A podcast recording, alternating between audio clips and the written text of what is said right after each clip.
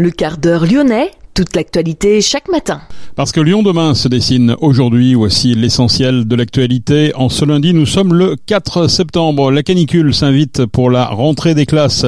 La rentrée en chiffres dans cette édition, baisse des effectifs d'écoliers, toutefois stabilisation des effectifs d'enseignants dans l'Académie de Lyon. Le port de l'uniforme dans les écoles semble séduire une municipalité de la métropole de Lyon. Parents d'élèves et syndicats s'opposent d'ores et déjà à cette mesure. Les familles hébergées au gymnase Bellecombe vont être relogées d'ici le 15 septembre dans un ancien EHPAD à la Pardieu. Une visite ministérielle annoncée demain à Lyon. Le pont Lafayette affiche une nouvelle configuration de circulation en cette rentrée. Piétons, vélos et bus peuvent désormais circuler sans se gêner et les automobilistes ont encore une voie de circulation. Reportage complet dans cette édition. Et puis l'Olympique lyonnais humilié par le PSG hier soir sur la marque de 4 1. Lyon demain, le quart d'heure lyonnais, toute l'actualité chaque matin Gérald de Bouchon. Bonjour à toutes, bonjour à tous. La canicule s'invite donc pour la rentrée des classes. Les températures remontent en flèche. Elles devraient atteindre 35 degrés cet après-midi. Des températures élevées qui devraient perdurer jusqu'à dimanche prochain. La rentrée en chiffres, 626 400 élèves dans les écoles, collèges et lycées de notre académie, qui comprend, je vous le rappelle, le Rhône, la Loire et l'Ain. 338 700 dans le premier degré, 287 700 dans le second, dont 176 000 collégiens et 111 000 lycéens. En face, 45 130 agents de l'éducation nationale qui enseignent dans les 2664 établissements scolaires publics ou privés sous contrat de l'académie, soit 2147 écoles, 313 collèges, 204 lycées et établissements régionaux d'enseignement adapté. La baisse des effectifs se poursuit dans le premier degré comme depuis 4 ans, 3874 élèves de moins dans l'académie en cette rentrée, c'est une baisse de 1,4%, 2930 élèves en moins dans le Rhône, 750 de moins dans la Loire, 200 dans l'un. Le ministre de l'Éducation nationale a malgré tout souhaité stabiliser les moyens d'enseignement de l'Académie de Lyon. 162 jeunes professeurs des écoles stagiaires feront leur rentrée. Les effectifs augmentent très légèrement dans le second degré avec 870 élèves en plus. 65 postes de professeurs sont créés. 10 postes de CPE sont créés. 4 personnels de direction, 3 psychologues, 3 infirmiers en plus également. Notez que le pass culture est généralisé à tous les niveaux du collège. 30 minutes d'activité physique quotidiennes doivent être mises en place au collège sur la base du volontariat des établissements en partenariat avec les clubs ou associations sportives. Mais deux heures de sport hebdomadaire pourront aussi être proposées aux élèves. Le SNES, le syndicat national des enseignants du second degré du Rhône, dénonce le débat sur les abayas pour faire diversion, dit-il, sur les problèmes de rentrée. Selon le syndicat, dans 95% des cas, les problèmes d'abaya ont été réglés par le dialogue et cela concerne extrêmement peu d'élèves. La nouveauté de la rentrée, c'est le pacte. Les enseignants qui s'engagent sur des missions supplémentaires bénéficieront d'une rémunération en plus. Le service national universel, très contesté par les syndicats enseignants et lycéens, fait son entrée au lycée. Des classes engagées seront aussi mises en place en seconde et première année de CAP. Les établissements ont jusqu'au 20 octobre pour se porter volontaire. Les élèves travailleront sur les thématiques défense et mémoire, sport et jeux olympiques ou paralympiques, environnement ou encore résilience et prévention des risques. Le port de l'uniforme dans les écoles semble séduire la municipalité de Pierre-Bénite. Le maire LR Jérôme Moreau se dit prêt à tester le dispositif. Il entend profiter de l'opportunité offerte par l'État tout en avouant qu'aucune décision pour l'instant n'est prise. Selon Jérôme Moreau, le port de l'uniforme semble adapté au contexte socio-éducatif actuel, crise de l'autorité, individualisme exacerbé et consumérisme, harcèlement scolaire qui s'appuie également sur la tenue vestimentaire, tout ce qui peut permettre d'assainir les lieux d'apprentissage doit être mise en œuvre, dit-il. Jérôme Moreau, je reconnais toutefois qu'il n'y a pas de solution miracle. Parents d'élèves et syndicats s'opposent d'ores et déjà à cette mesure, pointant du doigt d'autres problèmes non résolus par la municipalité, comme la sécurité aux abords des écoles, la police municipale n'assurant plus la circulation aux sorties des enfants. Lyon demain, un site internet, du son, de l'image, un média complet pour les Lyonnais qui font avancer la ville. Un goûter solidaire était organisé vendredi soir au gymnase Bellecombe. Les familles hébergées depuis deux mois dans cet équipement vont être relogées. Ces familles, souvent des femmes seules avec enfants, seront transférées dans un ancien EHPAD dans le quartier de la Pardieu. La quarantaine de familles sera relogée d'ici au 15 septembre, le temps d'effectuer les travaux. 500 manifestants ont battu le pavé hier après-midi entre les places Jean Massé et Bellecour en soutien au peuple apatride kurde. D'autres rassemblements ont eu lieu ce week-end à Paris Paris, Rennes ou encore Strasbourg. Les manifestants réclament la libération d'Abdullah Öcalan, un leader du PKK, le parti des travailleurs du Kurdistan, détenu depuis 1999 en Turquie. Olivier Becht, ministre délégué en charge du commerce extérieur, de l'attractivité des Français de l'étranger, lance Oser l'export en région et ce sera en Auvergne-Rhône-Alpes. Le ministre sera demain à Lyon.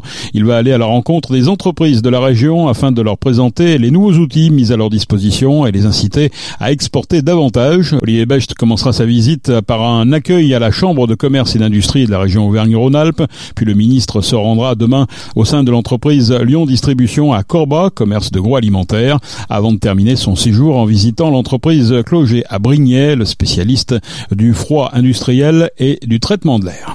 Lyon demain En mode doux le pont Lafayette affiche une nouvelle configuration de circulation après de longues semaines de travaux durant l'été 2023. L'ouvrage fait désormais la part belle aux mobilités douces. En tout cas, piétons, vélos et bus peuvent désormais circuler sans se gêner. Le gros changement, c'est pour les cyclistes. Ces derniers devaient jusque-là emprunter une piste cyclable sur le trottoir encombré par les candélabres, idéal pour apprendre à slalomer, certes, mais beaucoup moins en termes d'efficacité et de confort. Le pont a fait l'objet d'un profond réaménagement malgré son grand âge. Les explications de Julien Mazille, chargé d'opération pour la métropole de Lyon. Il n'est pas classé monument historique, mais il est quand même euh, dans un périmètre euh, des monuments. Donc euh, il y a eu une instruction auprès des architectes des bâtiments de France qui a été faite.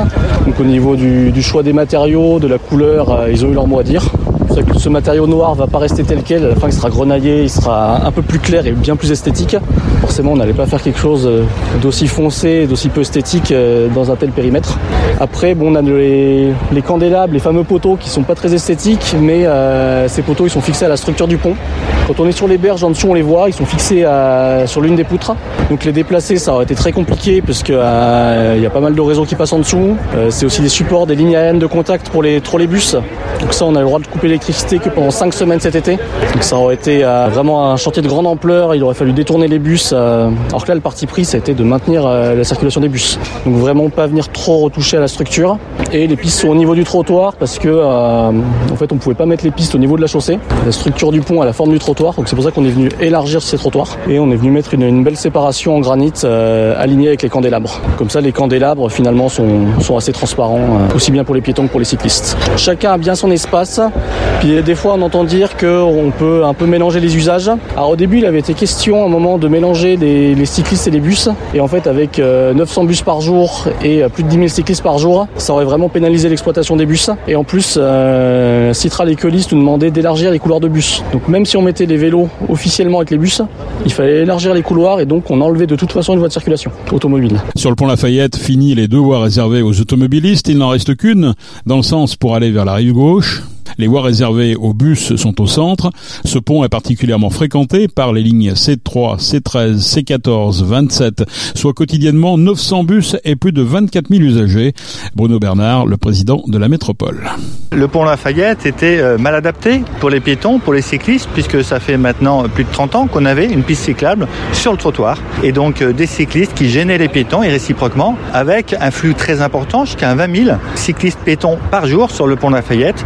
Et donc euh, il était temps, enfin, de résoudre ce point noir. On a élargi euh, la base du trottoir et séparé un espace pour les piétons et un espace pour les vélos. Et donc ça permet aux piétons et aux vélos de traverser le pont en toute sécurité, sans aucun conflit entre eux. On a, euh, selon les jours, entre 10 et 20 000 piétons et cyclistes qui traversent, 25 000 personnes qui passent dans les bus qui ont leur site propre et à peu près 12 000 voitures sur ce pont. Donc les voitures représentent 20-25% des flux et donc il y a une voie de moins.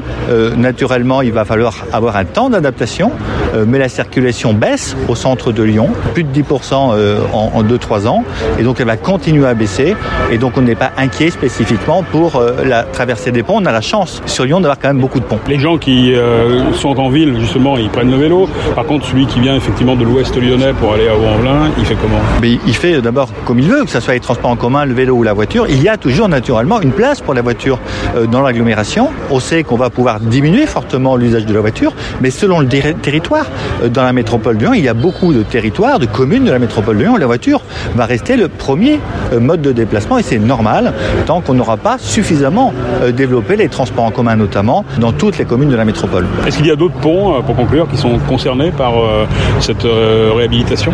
Eh ben, On a travaillé sur le pont Morin qu'on a finalisé avant l'été. Il y aura plus tard le pont de l'université qui va accueillir une lyonnaise et qui sera aussi l'objet de travaux dans le futur. Le pont Lafayette est un axe stratégique entre le deuxième, le sixième et le troisième arrondissement.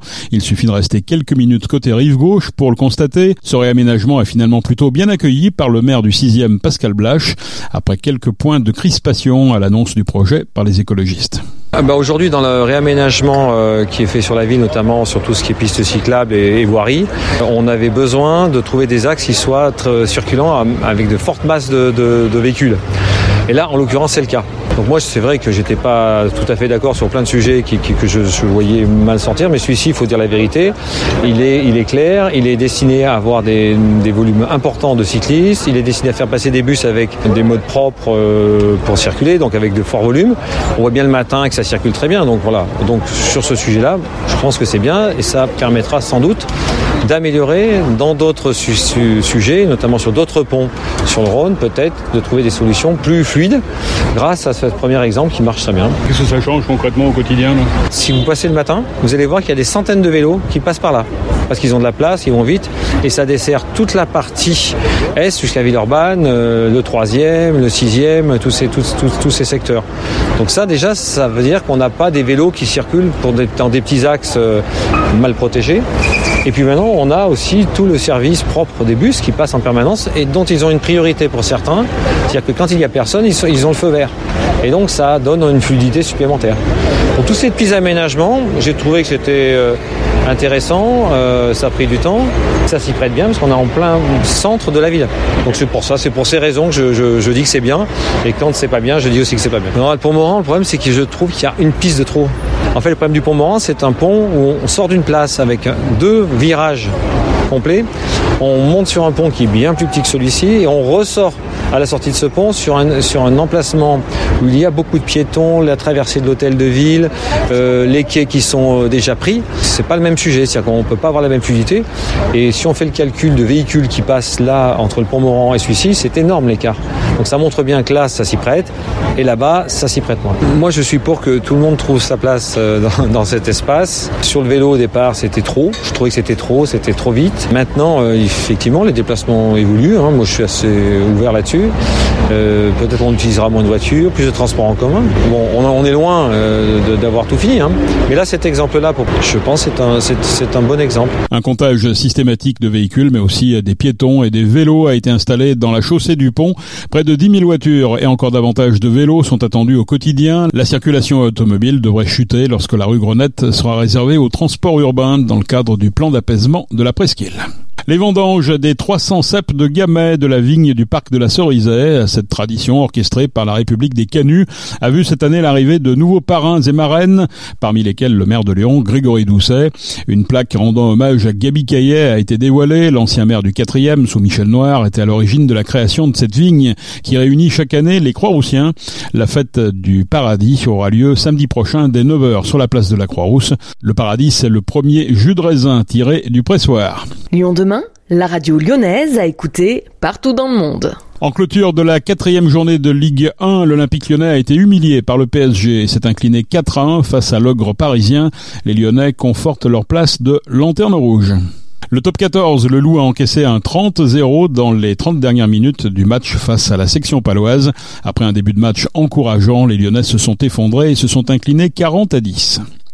Les All Blacks ont établi leur camp de base à Lyon durant toute la durée de la Coupe du Monde de rugby. L'épreuve a lieu à partir du 8 septembre, donc à partir du week-end prochain, et jusqu'au 28 octobre en France. Les All Blacks néo-zélandais sont arrivés vendredi dans la capitale des Gaules. Ils ont été accueillis avec ferveur à l'hôtel de ville par le maire Grégory Doucet. De nombreux fans les attendaient également. Les joueurs se sont pliés aux selfies et autres autographes. Les rugbymen dont l'équipe a remporté trois Coupes du Monde ont annoncé leur intention de découvrir la ville. Ils durant leur séjour à la plaine des Jeux de Gerland. C'est la fin de ce quart d'heure lyonnais. Merci de l'avoir suivi. On se retrouve demain pour une nouvelle édition.